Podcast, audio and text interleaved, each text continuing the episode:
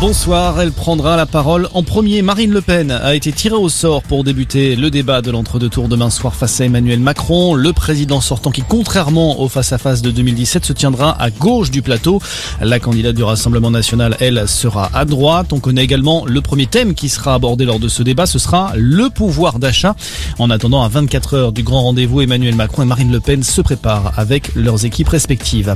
En Ukraine, la bataille pour le Donbass a commencé depuis hier soir. La Russie a lancé une offensive de grande ampleur dans l'est du pays, quasiment un mois après le début de l'invasion. Des combats et des bombardements ont été recensés dans plusieurs villes. Pas encore de bilan, mais les affrontements s'annoncent terribles.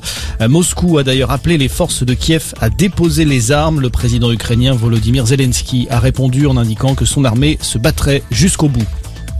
Dans l'actualité également, nouveau revers judiciaire pour Deliveroo. L'entreprise de livraison de repas à domicile a été condamnée à 375 000 euros d'amende pour travail dissimulé.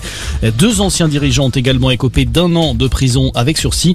Deliveroo a été reconnu coupable d'avoir employé des milliers de livreurs sous le statut d'indépendant alors qu'ils auraient dû être salariés.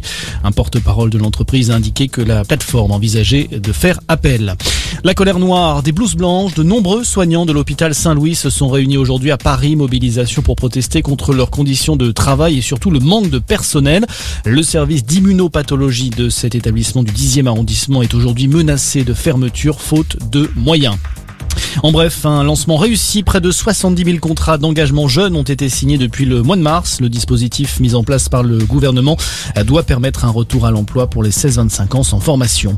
Et puis le foot, 34e journée de Ligue 2 à suivre dès 20h et peut-être le grand soir pour Toulouse. Le club peut valider sa montée en Ligue 1. Pour y arriver, le TFC doit s'imposer à Sochaux et dans le même temps espérer un match nul d'Auxerre et du Paris FC.